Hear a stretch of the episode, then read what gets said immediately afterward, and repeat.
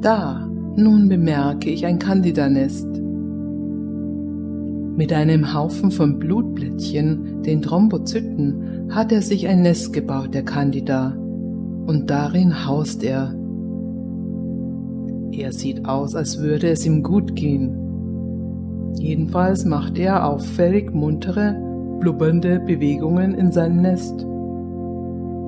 Es hört sich ein bisschen an wie das Blubbern in einem Whirlpool, so ein munteres Blasenschlagen.